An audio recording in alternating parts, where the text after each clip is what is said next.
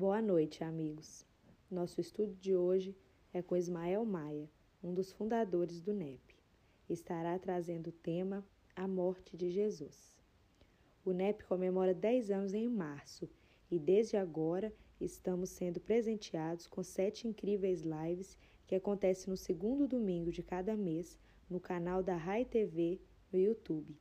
Mais detalhes estarão disponíveis na descrição desse estudo. Um bom estudo e um abraço fraterno do NEP Caminho da Luz.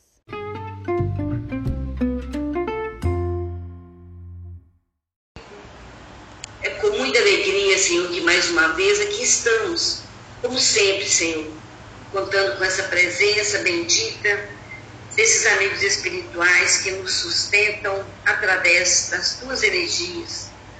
Agradecemos por isso, Senhor, por nos conduzir até aqui, apesar de nós mesmos, das nossas vicissitudes, dos obstáculos que enfrentamos no dia a dia.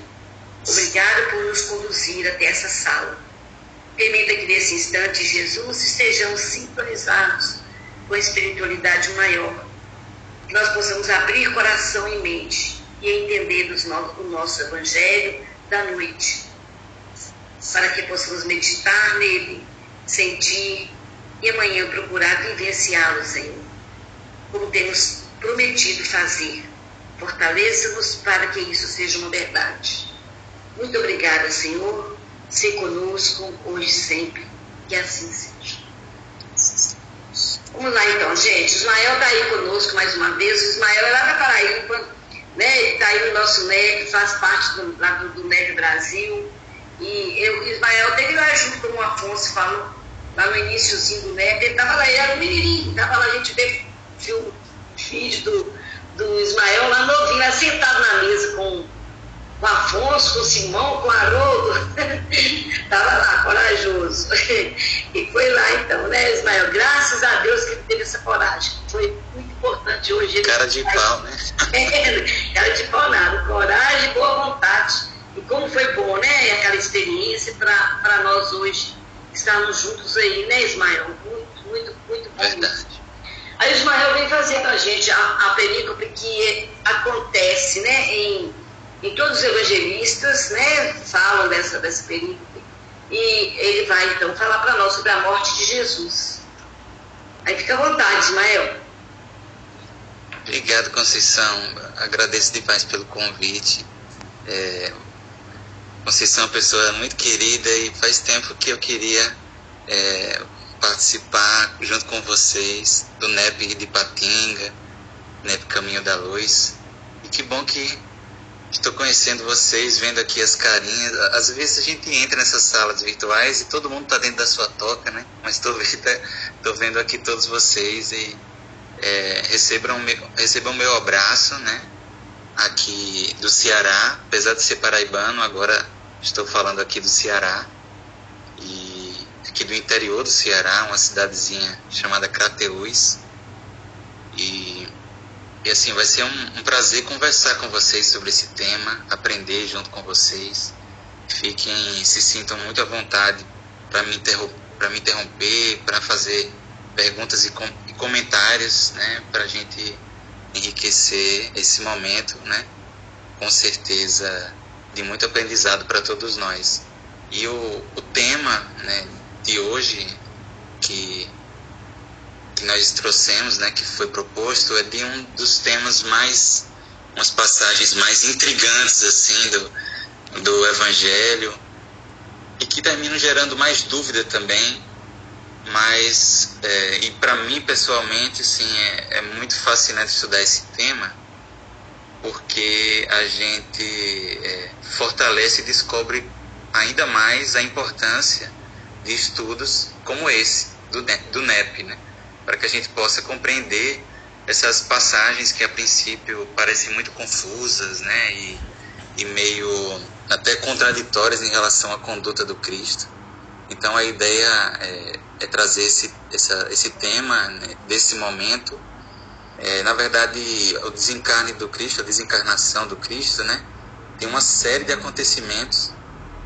Hoje nós vamos nos ater apenas a alguns acontecimentos né, que nós escolhemos para fazer algumas reflexões e nos focando principalmente nessa proposta de entender essa, essa morte e abandono, né, entre aspas, é, de Jesus na cruz. Nós vamos ver essa passagem. Eu vou pedir permissão para vocês para trazer algumas imagens, né? Eu vou, vou compartilhar aqui com, com vocês. Depois eu vou tirando para que a gente possa ir interagindo, né? É, sempre. Deixa eu colocar aqui. Só algumas imagens e pequenos textos para a gente se guiando. Então, essa, como a Conceição disse, essa passagem né, de estudo é, está em todos os evangelistas, né, essa parte sobre a morte de Jesus. E aí está né, a, a logo do, do, nosso NEP na Paraíba, da Federação Espírita Paraibana. Coloquei aí porque muitas das reflexões que nós trouxemos hoje, na verdade, vêm das discussões lá do NEP na Paraíba. Né? Então, é, nós vamos enriquecer ainda mais, podendo trazer é, a visão do NEP agora de Ipatinga. Né? E essa é uma das grandes belezas dos NEPs, é essa troca de experiências, como, como vocês já devem ter experienciado. Né? Então, eu proponho agora, nossa ideia hoje não é, obviamente, trazer um, um raciocínio encerrado, é mais algumas propostas interpretativas que busquem o máximo possível ser consistentes né, dentro das nossas limitações. E é, principalmente essa passagem por muitas incompreensões nós terminamos questionando né, até mesmo a, ver, a veracidade é, dessa passagem de outras passagens questionando né, o sentido delas, né? Essa, essa é uma daquelas passagens que fazem, faz muita gente pensar assim, é, será que Jesus realmente disse isso, né? É, Jesus, por que me abandonaste né, na cruz? Será que, que realmente ele disse isso? Muita gente termina se perguntando e, e já vi até muitas palestras de, de exposições de, de companheiros espíritas dedicados mas que advogavam é, pela, é, pela não veracidade dessa passagem ou deturpação do texto dessa passagem. E a gente vê que essa é uma daquelas passagens que o Kardec vai falar, ele, ele traz né, um bom parâmetro para a gente no, no item do Evangelho segundo o Espiritismo, que vai falar sobre a estranha moral, né, e, e vai falar realmente de passagens que nos geram uma, uma, uma certa estranheza realmente, né? Mas isso apenas por causa do nosso desconhecimento. Né? Quando a gente entende o contexto, principalmente o contexto histórico, os costumes da época, né? A gente vai é, tudo começa a fazer sentido, né? A partir disso vocês já devem ter muitas experiências nesse sentido, né? Essa é uma passagem emblemática em relação a isso. E toda vez que eu falo desse tema, eu gosto apenas de lembrar né, que, que a linguagem judaica do primeiro século é muito diferente da, da nossa, né, cheia de simbolismos, cheia de metáforas, alegorias, figuras de linguagem, e, e é uma linguagem muito mais concreta, né, que, que fala sobre aspectos do cotidiano, a pescaria, o plantio, né, é, o, o se alimentar no pão de cada dia, o pastorio, todas, todas essas é, é, é, situações que faziam com que o povo se identificasse né, com as palavras do Cristo e era muito natural, né, na época, fazer essas comparações concretas, muito mais do que abstrações que são típicas mais da, da linguagem moderna, da linguagem grega, da filosofia grega e das línguas modernas. Então eles faziam comparações com coisas realmente que se podia ver e tocar, concretas mesmo. Além disso, como vocês também já devem saber, o vocabulário judaico era muito mais reduzido né, do que é hoje e ainda muito reduzido em relação às outras línguas. Né? Então, muitas vezes, uma, uma palavra no hebraico, ela pode ter dezenas de significados dependendo do contexto, né? Então, todos esses são cuidados para a gente ter ao fazer a leitura do Evangelho, muito embora seja o Novo Testamento escrito em linguagem grega, mas está envolto numa cultura hebraica, se fala também aramaico, então tudo, tudo isso são detalhes que no fim vão fazer diferença na nossa interpretação. Além disso, é importante lembrar que havia é, uma profunda ligação com a tradição oral, né? É, era essencialmente oral a tradição judaica, e, e os livros da Torá escrita, da lei é, mosaica, eram também é, fontes essenciais. Né? E hoje a gente vai ver um exemplo muito forte disso, né? como que vocês vão perceber que nessa, nesse momento, principalmente todo, todo momento ali que envolve a condenação do Cristo, a crucificação até a morte dele, né? É, vai ser recheado de referências ao Velho Testamento, à Bíblia hebraica. E, e aí é isso que é importante a gente ter em mente. Então, eu queria a princípio que a gente fizesse essa viagem mesmo para esse momento. Né? É, nós vamos nos deslocar agora para o Gólgota, né? essa, essa colina nos arredores de Jerusalém, e fazer essa viagem para o momento da, da, condenação e da crucificação do Cristo. Logo após ali a, a Via Crucis, aquele, aquela caminhada do Cristo com a cruz, né? e é a sexta hora, né? meio-dia, um, um, sol a pino ali, um sol é, forte, e acontecem muitas coisas né? nessa, nessa caminhada do Cristo até o Gólgota. É, um, uma delas é, são os sacerdotes é, zombando do Cristo na cruz, né? dizendo para ele descer, desce daí, né? se tu és realmente rei. E estavam ali a sua mãe, o, o seu discípulo amado João, o único né, entre os discípulos homens ali presente, e outros companheiros em número muito reduzido, e notadamente muitas mulheres que acompanhavam fervorosamente o Mestre estavam ali fielmente presentes nós vamos ver nessa passagem uma presença muito marcante dessas mulheres, que é destacada por todos os evangelistas.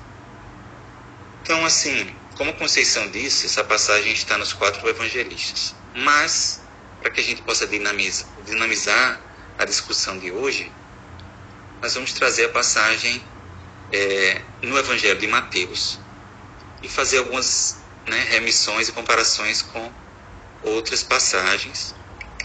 Uma que é muito especial também é o relato feito por João, até porque ele estava presente nesse momento, né? Então é muito especial a, o relato dele.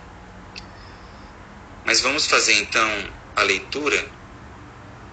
Né? Eu peço permissão, eu não vou ler muitos textos, né? Queria que a gente mais realmente conversasse, mas a passagem eu queria que a gente fiz essa leitura. Antes, deixa eu só tomar um golinho de água. Então a passagem é a seguinte: Mateus capítulo 27, versículos 45 a 56. Morte de Jesus. Desde a hora sexta até a hora nona, houve treva sobre toda a terra. Fiz alguns destaques em negrito para depois a gente ir discutindo. Então, houve treva sobre toda a terra. Por volta da hora nona, bradou Jesus em alta voz, dizendo: Eli, Eli, lema sabachthani, isto é, meu Deus, meu Deus, por que me abandonaste? Alguns dos que estavam de pé ali, ouvindo isso, diziam: Ele chama Elias. E logo um deles, correndo, tomando uma esponja, enchendo-a de vinagre, colocando em volta de um caniço, dava-lhe para beber. Os restantes diziam: Deixa, vejamos se Elias vem salvá-lo. Jesus, gritando novamente com grande voz, deixou ir o espírito. Eis que o véu do santuário rasgou-se, de cima a baixo, em dois. A terra tremeu e as pedras racharam-se. Os sepulcros foram abertos e muitos corpos dos santos que estavam deitados foram levantados. E, saindo dos sepulcros, após o erguimento dele, entraram na cidade santa e se manifestaram a muitos. O centurião e os que, estavam, os que com ele guardavam Jesus, vendo o terremoto e as coisas que ocorriam, tiveram muito medo e diziam: verdadeiramente este era o Filho de Deus. Havia ali muitas mulheres, contemplando de longe, as quais seguiram a Jesus desde a Galileia, servindo-o. Entre elas estavam Maria Madalena, Maria, mãe de Tiago e de José, e a mãe dos filhos de Zebedeu. Então essa é a passagem como está lá na tradução do Novo Testamento de, do Haroldo. Né? Então, essa passagem, como vocês podem perceber, é cheia né, de simbolismos. Né? Em Mateus, também em, todos os outros evangelistas, é, vai ser cheia de, de acontecimentos muito marcantes. Né? É um momento certamente é, muito, muito especial, né? muito forte, né?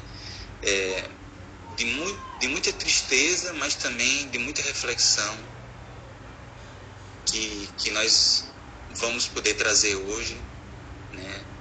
essas reflexões. Alguns acontecimentos da cruz que nós queríamos destacar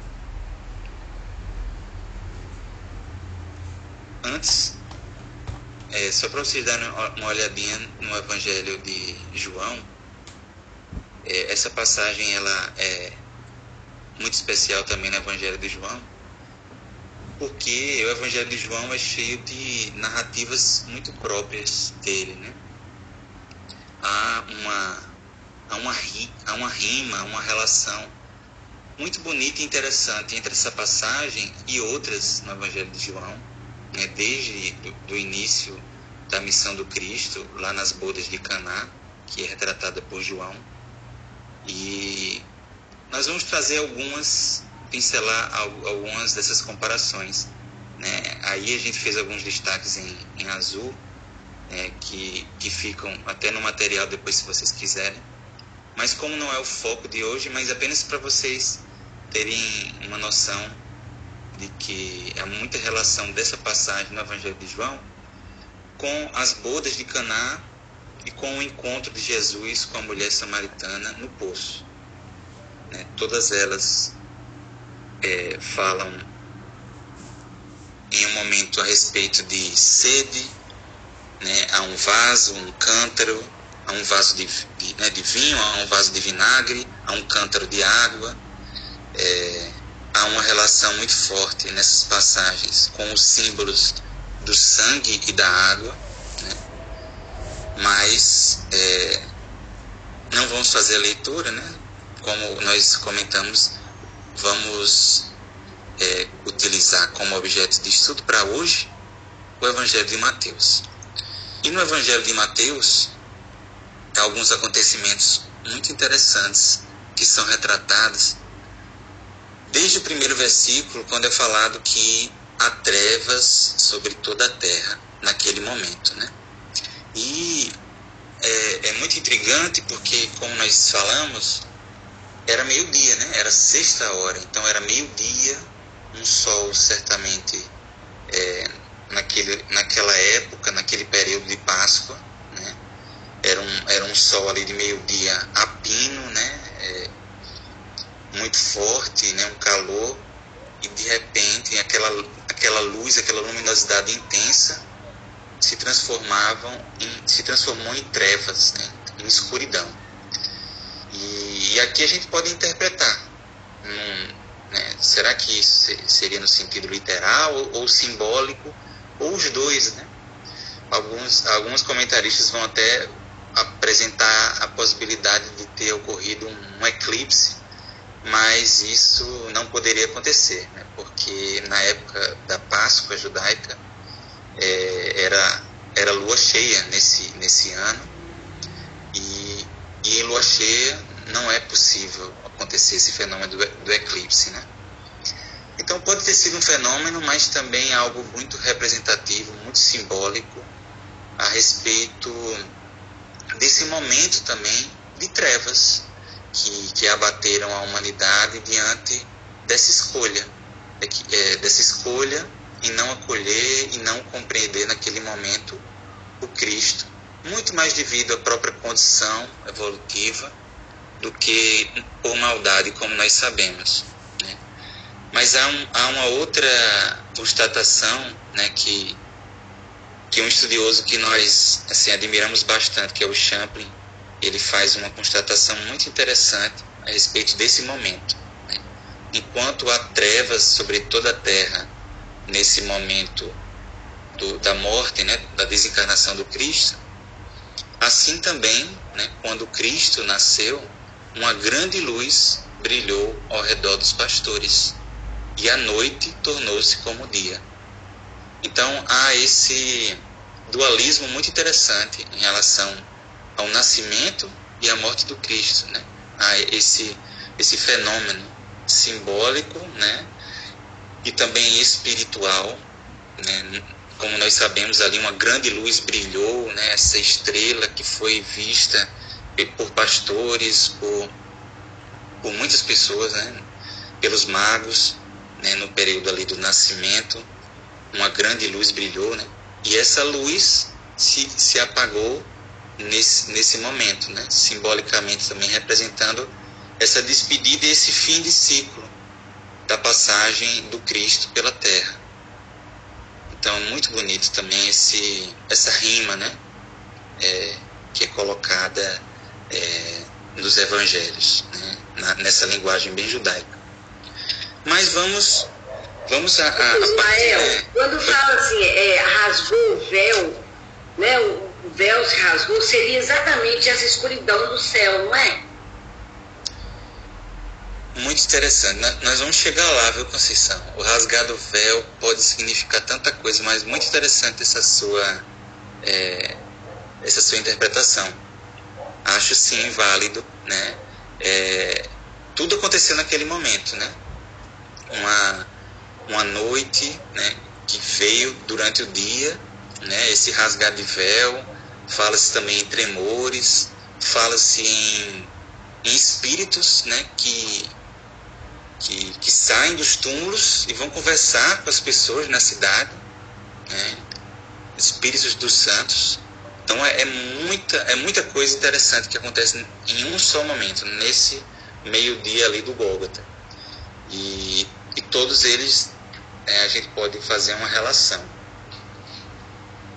Mas é, antes da gente partir para esses símbolos, né, alguns desses elementos a respeito desse, dessas trevas ou desse, dessa, dessa parte inicial, ficou claro? Vocês querem Alguém quer acrescentar mais algum, algum comentário, trazer uma interpretação? Fique bastante à vontade. Caso não, a gente pode seguir então.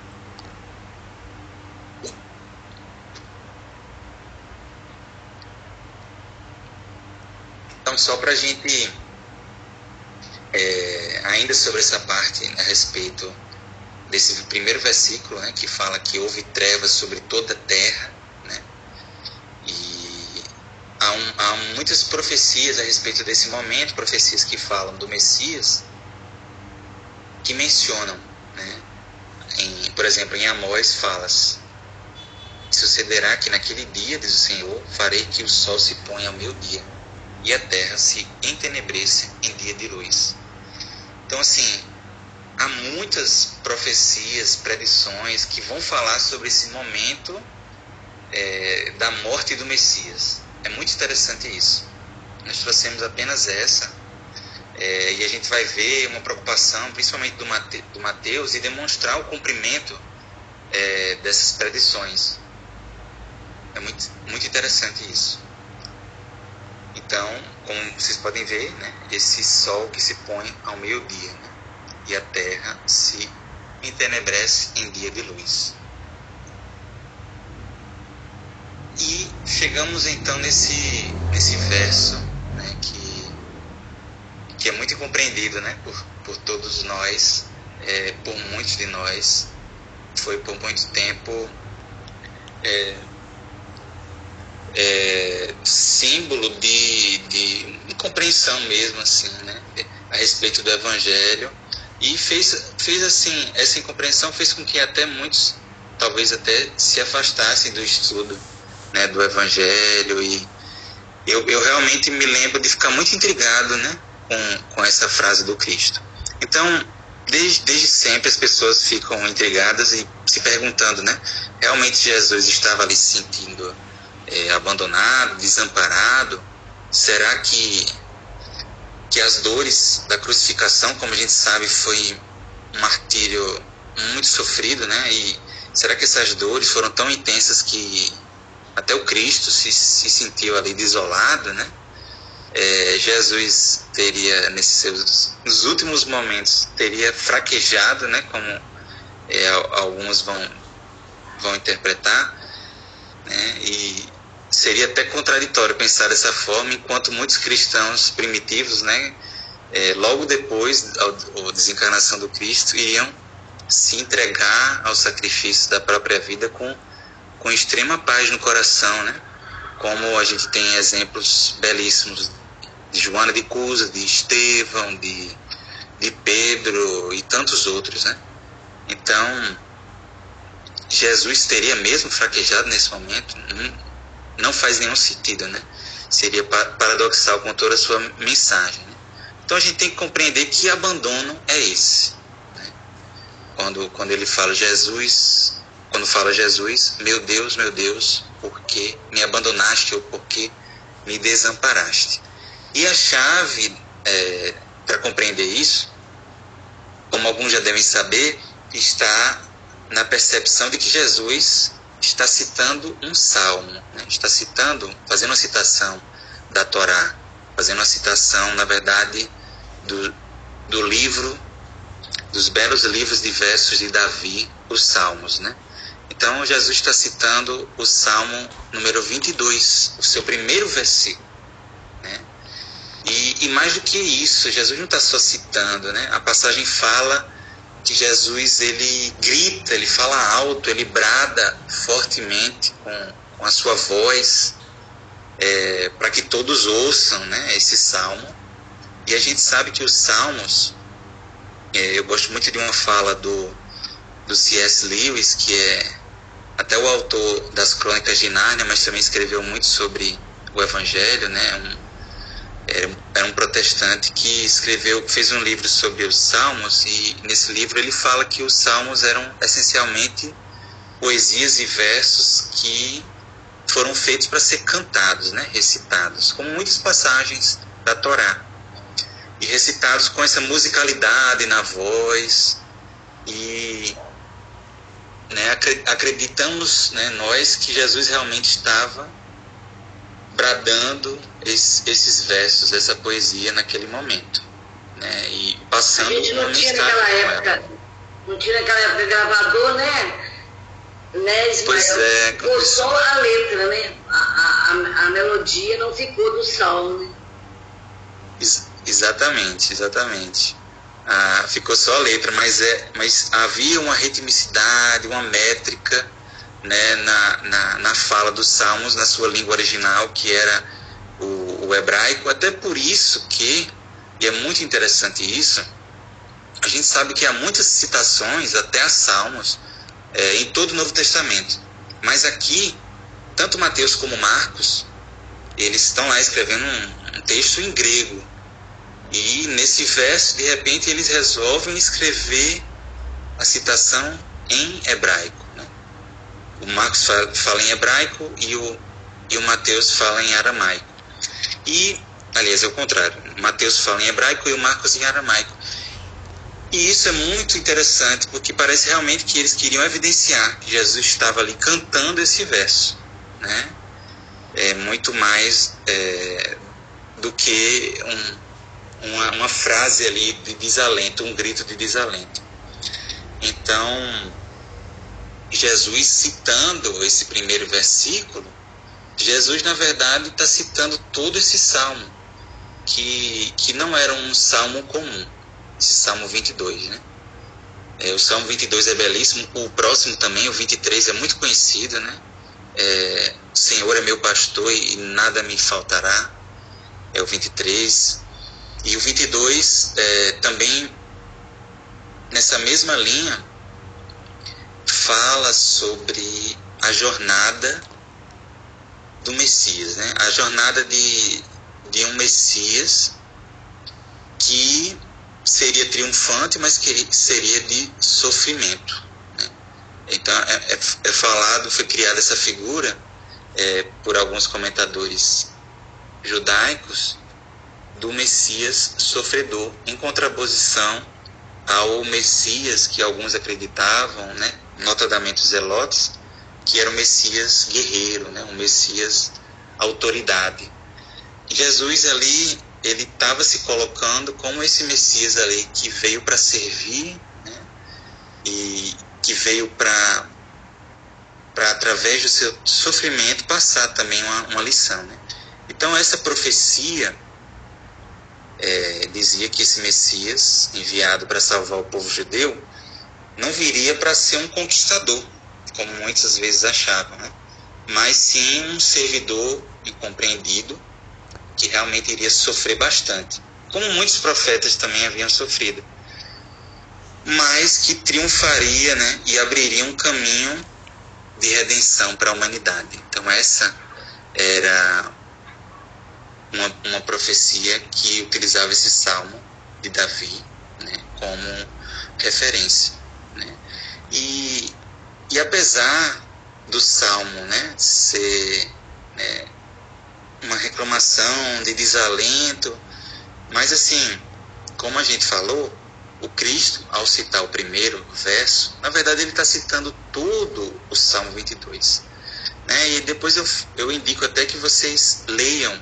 É, aqui é, muito grande o Salmo, então a gente preferiu não trazer.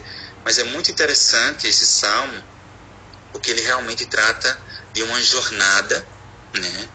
É, e que no final é uma jornada de esperança, né? Há muito sofrimento, né? Realmente o, o Salmo ele relata toda essa incompreensão, zombaria, é, que o próprio Davi também sofreu, mas no final é uma mensagem de, de esperança, de triunfo, né? após esses desafios. Então a gente queria, a gente trouxe alguns versos, né?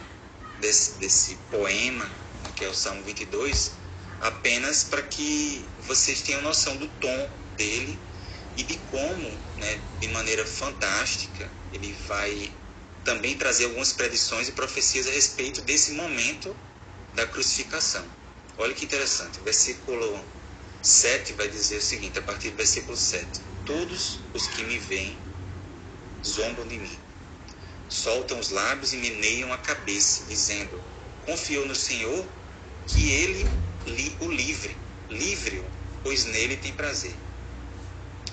Abriram contra mim suas bocas como um leão que despedaça e que ruge. Como água me derramei, e todos os, os meus ossos estavam fora de suas juntas. O meu coração é como cera, derreteu-se no meio das minhas entranhas.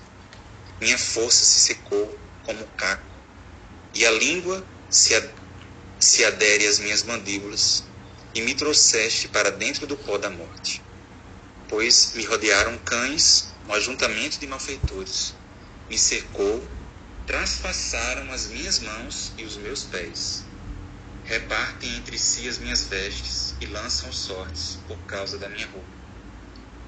E um dos últimos versículos vai dizer: os sofredores hão de comer e fartar-se. Louvarão o Senhor os que o buscam. Viva para sempre o vosso coração.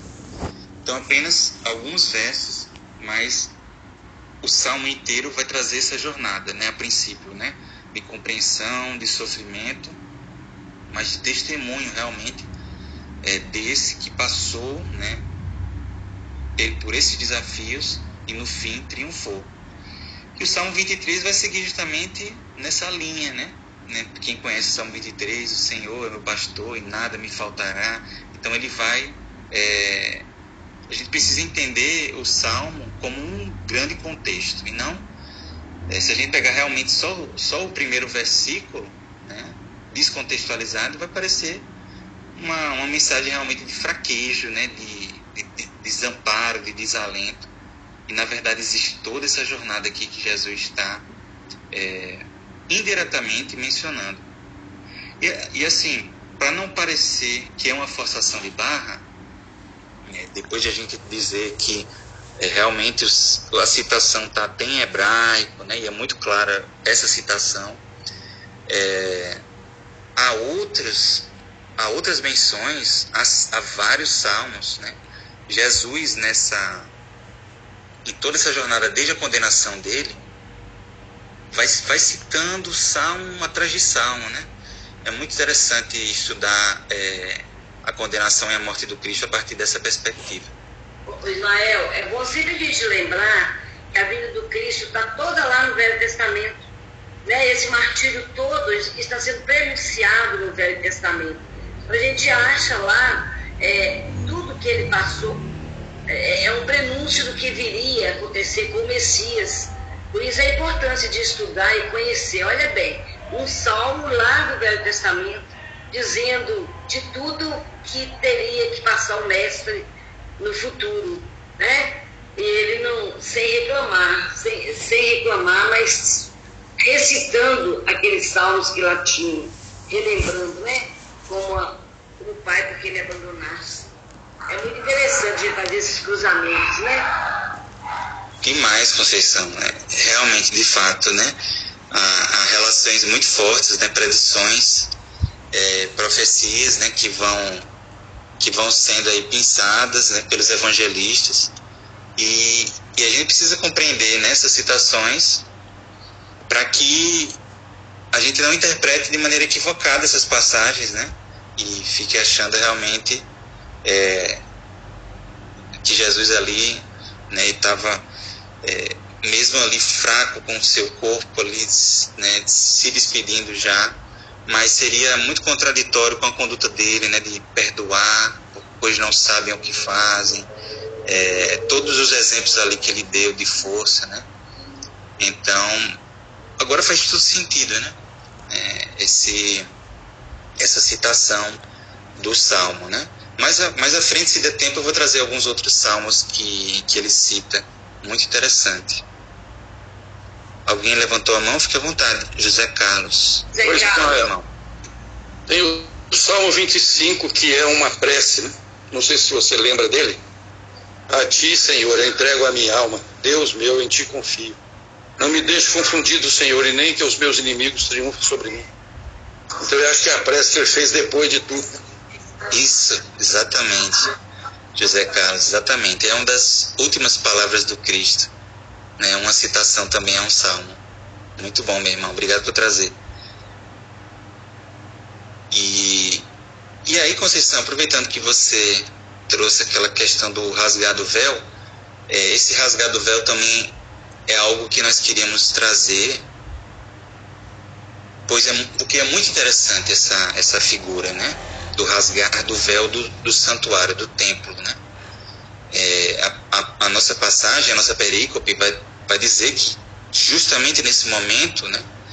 De, de onde houve trevas ao meio-dia, nessa despedida do, do mestre, aconteceu esse rasgar do véu. O véu do templo se rasgou em duas partes, de alto a baixo. E esse véu, que véu era esse? Né? Esse era o véu interno lá do santuário, que separava dois compartimentos do santuário: o Santo dos Santos do lugar santo.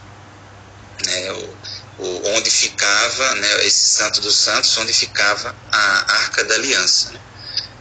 Mas o véu, é, algumas características né, muito interessantes, porque para rasgar esse véu, esse véu era muito grosso, né? O véu, o véu era muito espesso.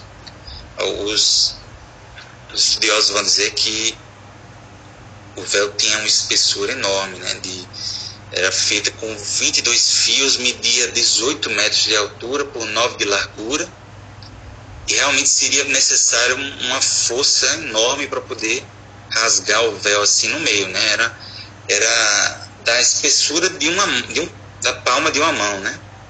Ah, é, era muito grosso mesmo, não, não era um tecido assim qualquer, né? Mas mais do que esse véu material, o que, que esse véu significava, né? Porque, como nós falamos, o véu reservava ali, ele separava né, o, o Santo dos Santos, onde ficava a Arca da Aliança. A Arca da Aliança que era um, um, um símbolo muito forte da aliança entre Deus, né, Yahvé, Adonai, e o povo judeu.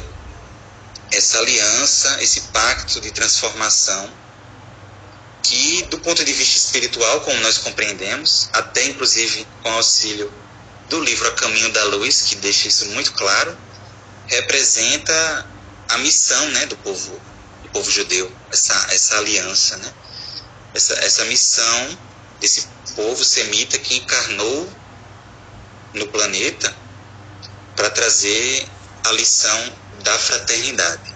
Né? Isso, isso fica muito claro lá no livro do Emmanuel, A Caminho da Luz. E, e essa aliança é que representava, como a gente viu, é um povo que que traz símbolos muito concretos, né? Então ele tem, eles têm muitos símbolos materiais. Uhum. É, esse era um deles, a Arca da Aliança, as indumentárias, é, os filactérios. Cada um, cada símbolo desses materiais tinha algum, é, remetia a, algum fato né, da história do povo, né? E então essa, essa Arca da Aliança estava ali protegida, reservada, né? e só podia ser acessada pelo sumo sacerdote, né? nesse, nesse santo dos santos. Né? E, e é interessante que o, o Paulo, é o apóstolo Paulo, né, numa das suas cartas, na carta aos Hebreus, né, uma carta muito especial, como a gente vai ver no livro Paulo Estevão, ele vai escrever sobre esse fato, né, no capítulo 9 de Hebreus. Então nós trouxemos, alguns comentários do, do Paulo né, a respeito do que representava esse símbolo do rasgar do véu. Né? Era algo muito forte. Né? É, nos parece um símbolo muito forte ali para o povo judeu, porque realmente o contato com o divino, com a essência divina, com a essência espiritual, era, era reservado ali a, a poucos, era estrito a poucos. Né? Segundo é, alguns historiadores, né, Ismael, é, a gente vê assim, foi uma provocação a questão do céu. O céu escurecer, ser, ter rasgado, rasgado o véu, ser o céu escurecendo, né? Quis fazer uma, uma, uma provocação assim. A gente vê assim que, na, na verdade, é, seria a separação mesmo de Deus e do homem, das coisas divinas com as coisas materiais. Estava se rasgando o véu naquele instante, né? De um lado está ficando as coisas materiais, da outra as coisas espirituais. A partir dali, então, a gente reconhecer realmente o que era divino e o que não deveria e que não seria, não é isso? Exatamente, Conceição. Exatamente, Conceição. É isso mesmo que o Paulo vai destacar na carta aos Hebreus. Né? Essa, esse momento realmente de, de rasgar, de, de romper essa barreira né, que separava é, a humanidade, é, a humanidade desse contato com, com a sua essência, a realidade, né, sua, sua realidade espiritual. E, e o Paulo vai dizer que há nisso um símbolo para o tempo de agora, pois naquele regime apresentavam-se oferendas e sacrifícios sem eficácia para aperfeiçoar a consciência de quem presta o culto.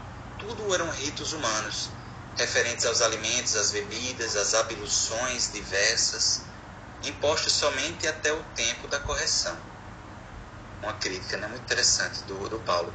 Cristo, porém, veio como sumo sacerdote dos bens vindouros, ele atravessou uma tenda maior e mais perfeita, que não é obra de mãos humanas, isto é, que não pertence a esta criação. Olha, olha que bonito, né? Ele comparar esse símbolo, né, de, de despedida do Cristo, adentrando né, né, no, no mundo maior, com esse atravessar da tenda, rompendo essa tenda, é, que esse rasgado véu ali representava esse símbolo né, né, do, do Cristo rompendo essa tenda que separava a criatura do Criador, dessa essência divina.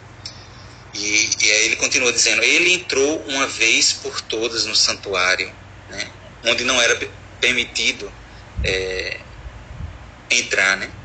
não com o sangue de bodes e de novilhos, mas com o próprio sangue, obtendo uma redenção eterna. Nele temos um caminho novo e vivo, que ele mesmo inaugurou através do véu, quer dizer, através da sua humanidade. Então, olha que interessante, né? Esse rasgar de véu representa a humanidade do Cristo. Né? Esse véu representa a humanidade do Cristo, a, a experiência humana que é modelo né, para nós. Então, o, o rasgado véu ele pode representar muitas coisas, né? mas fica muito claro que ele inaugura essa nova era né, de, de acesso aos conhecimentos espirituais e, e, é um símbolo realmente do evangelho, né, da, da boa nova do Cristo, como esse manual de vida, de humanidade. Né?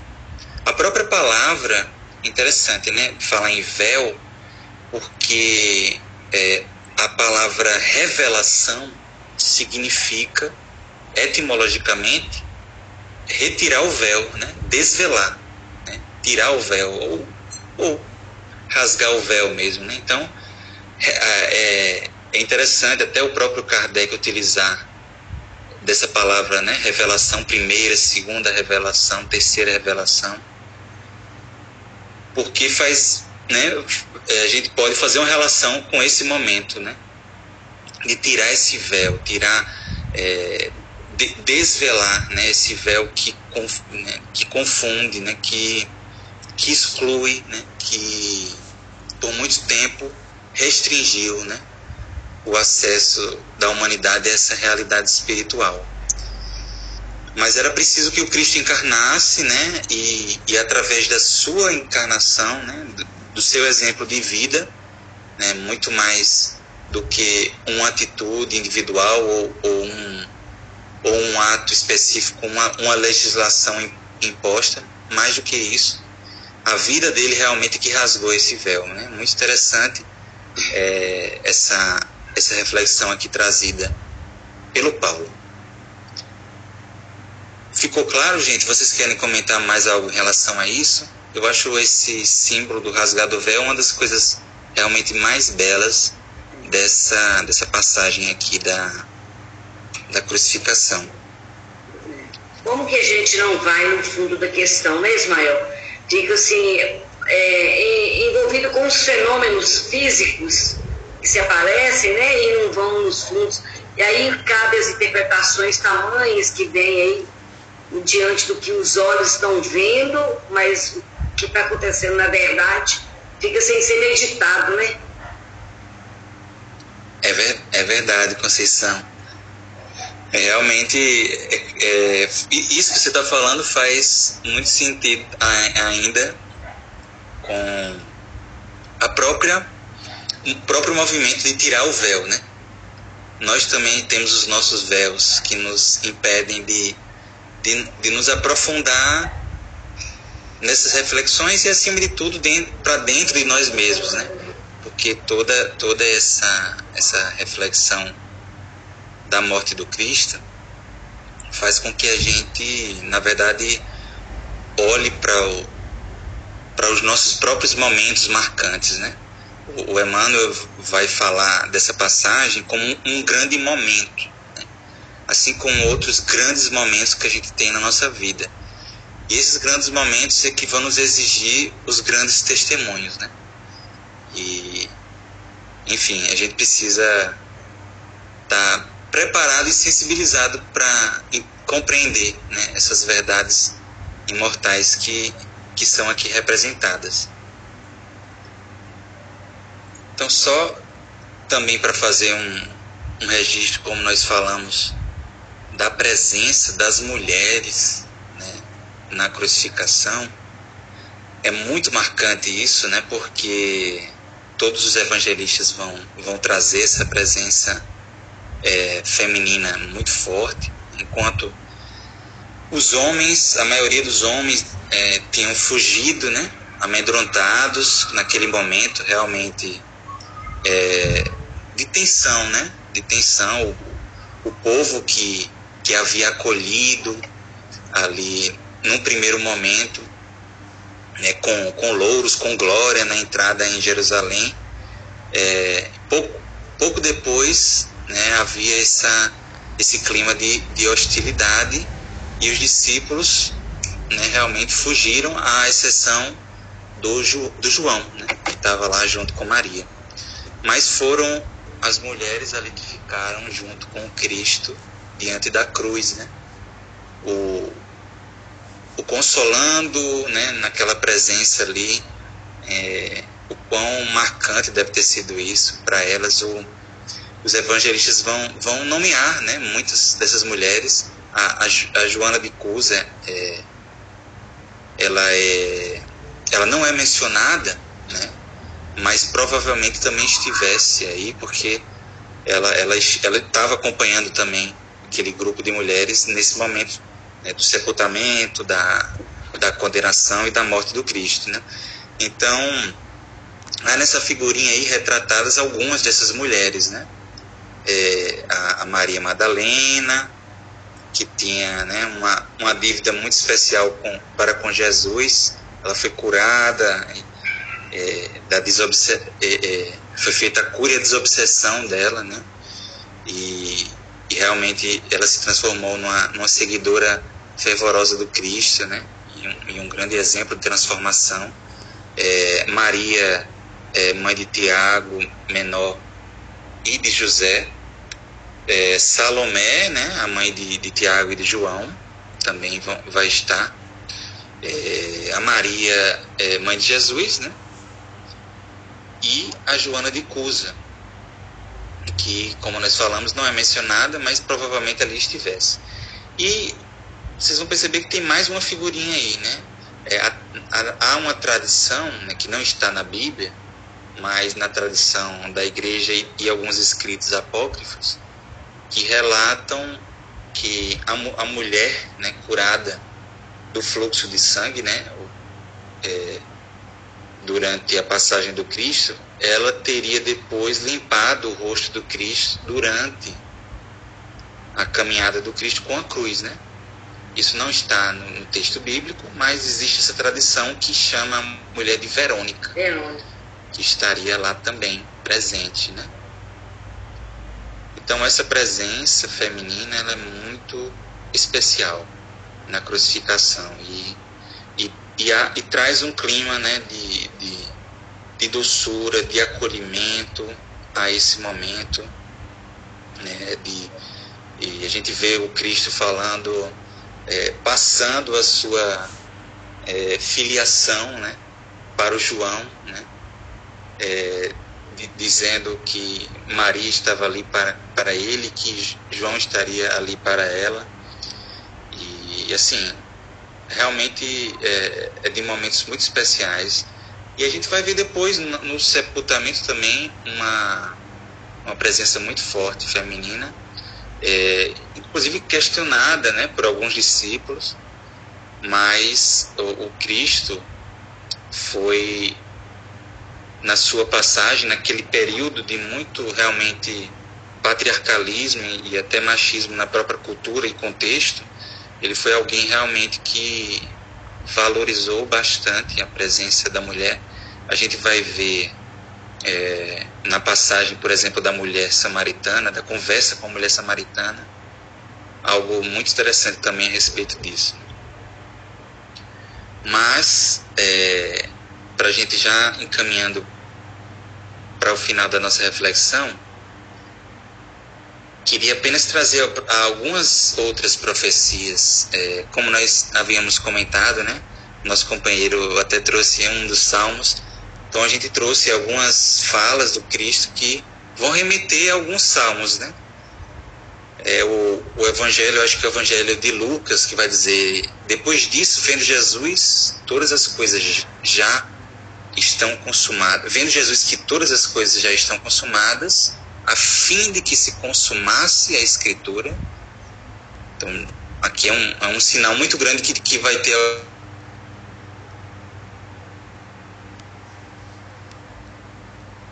Como mutou seu telefone, ô Ismael, tá mudo. Opa! Voltamos, voltamos. É, então, faz tempo que mutou não, né? Foi agora, não foi? Pronto, então, quando, quando Jesus diz tenho sede, né? Ah, é, muito, é muito interessante que essa frase parece apenas uma, uma constatação fisiológica, né? Mas o, o Lucas vai, vai demonstrar que na verdade era também uma menção a outras, outros salmos.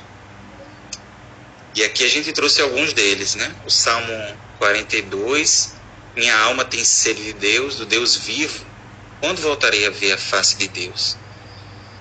E o Salmo 63, ó oh Deus, tu és meu Deus, eu te procuro. Minha alma tem sede de ti, minha carne te deseja com ardor, como terra seca, esgotada, sem água. E o Salmo 69, como alimento deram-me fel, e na minha sede fizeram-me beber vinagre.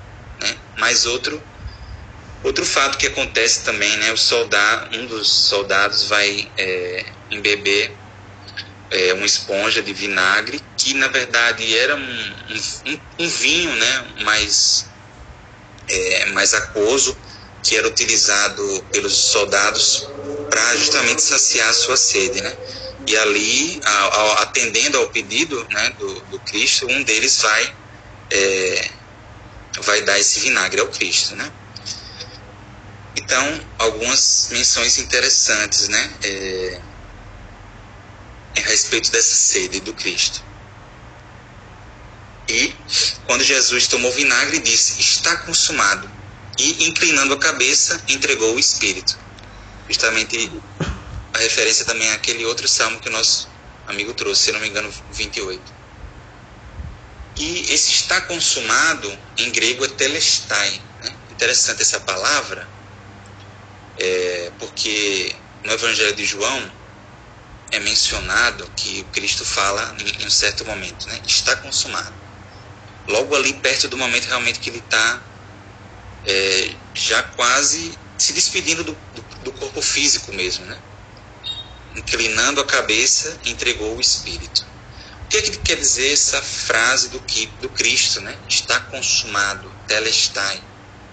É, essa é uma reflexão também bem interessante, porque eu mesmo, a fazer é, uma interpretação a princípio, achei que o Cristo estava ali, de certa forma, dizendo que a profecia foi cumprida, que a sua vida havia é, finalmente sido tirada ali, então tudo consumou-se ali a vontade né, dos sacerdotes que o perseguiram, que o denunciaram, que o condenaram, consumou-se então a vontade é, da turba, da multidão revoltada e, é, e utilizada, na verdade, pelas autoridades, né?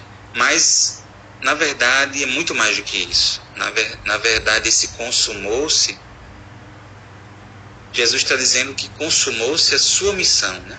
Então está consumada a, a sua missão de amor e de luz, né? Esse verbo telestai, tor tornar-se completo, né? Tem muita relação com um objetivo terminado, né? Então Jesus ali não estava criticando é, aqueles que estavam realmente o, o matando, né? O deixando fazendo se despedir do seu corpo. Ele estava realmente constatando que a sua missão, o seu ciclo, havia sido terminado. Né?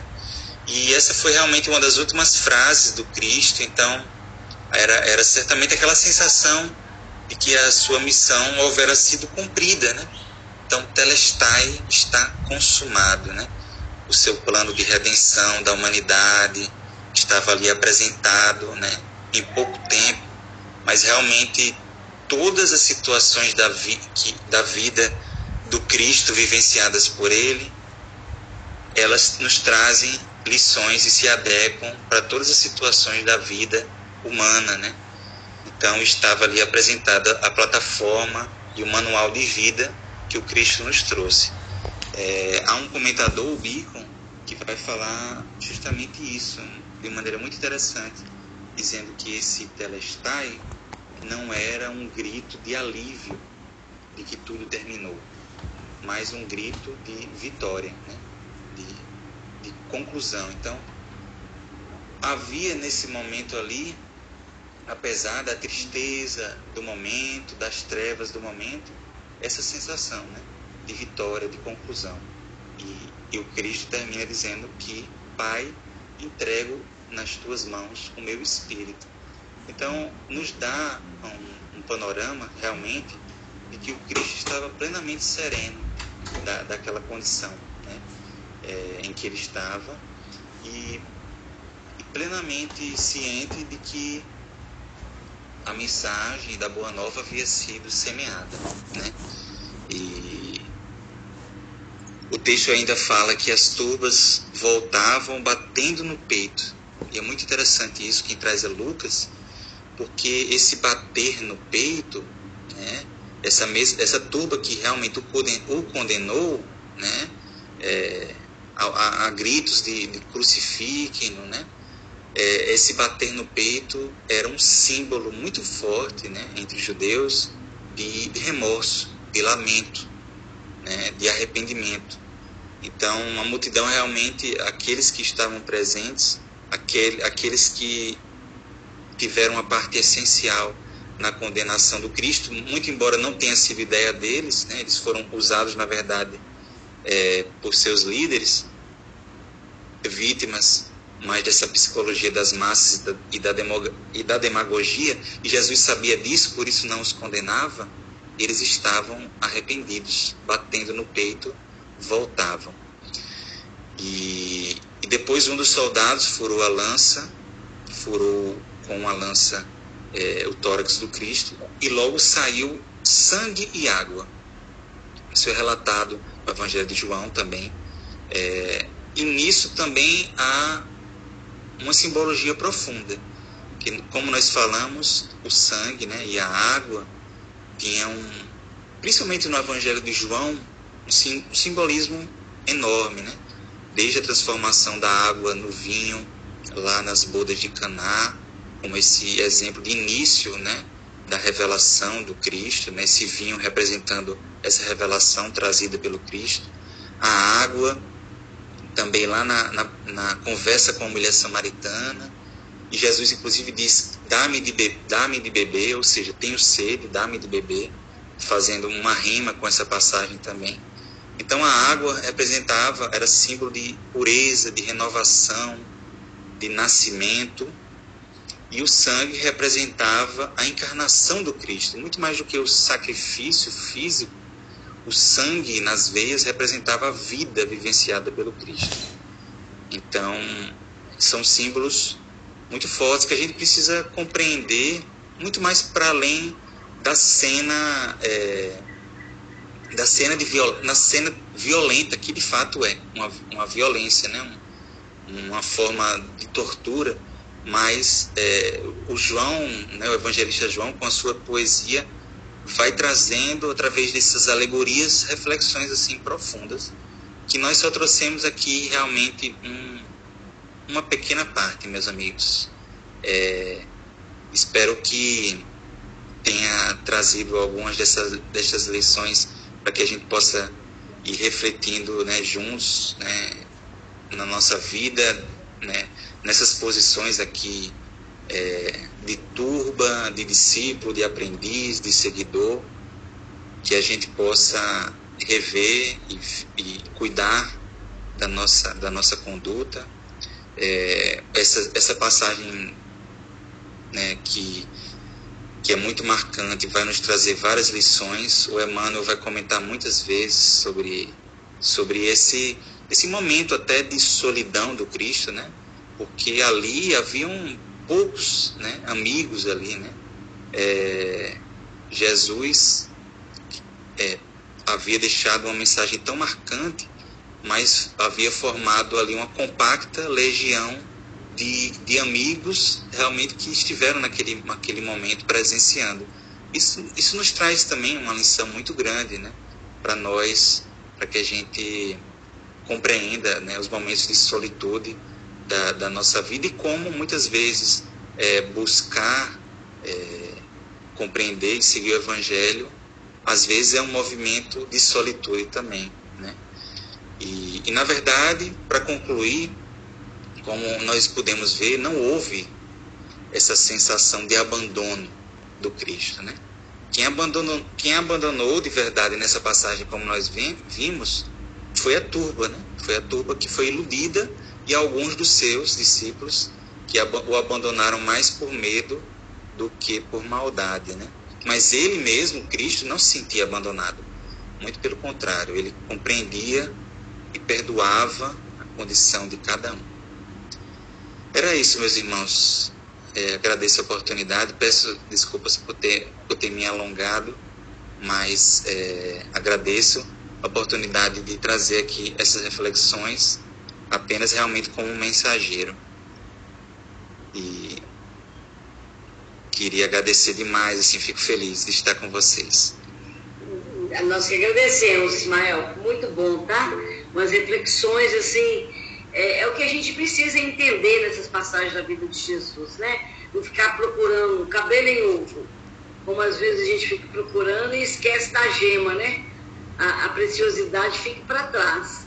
Então, a, os, os detalhes, assim, simples é, é, que é a verdadeira, o verdadeiro tesouro da mensagem de Cristo, não é isso? Foi muito bom, tá? A gente agradece demais. Depois nós vamos marcar uma outra vez aqui para estar conosco.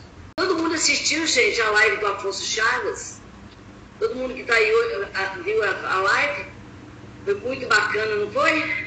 Muito, muito bom, né? E vamos nos programar para o dia 9 assistir o César Perry lá o pai do NEP, que deu toda a força para que acontecesse, né, no início, no, no iníciozinho. Então vamos estar junto com ele na, no dia 9, dando, dando, fazendo aquela audiência bacana, que foi muito bom. Teve um alcance muito grande, né, e isso é muito importante, porque mais corações sabendo que, como é que pode estudar o Evangelho, caminhos para estudar o Evangelho, né, e que não temos só o NEP, temos tantos outros caminhos aí que nos levam ao entendimento do Evangelho também. Mas essa proposta nossa do NEP é muito boa, né? Essa metodologia que a gente tem. Então a gente é, pede aí, vamos continuar assistindo as lives, que é aniversariante, né? É, comemorar os 10 anos desde agora, que vai culminar em março, o aniversário do, do, NEP mesmo em, em março. Tá bom? Então vamos, vamos agradecer mais uma vez, Ismael. Muito obrigada, tá? Obrigada, Ismael. Que agradeço. Eu adorei. É, é, foi muito, muito bom, sim. Muito vamos fazer a nossa prece para encerrarmos? É.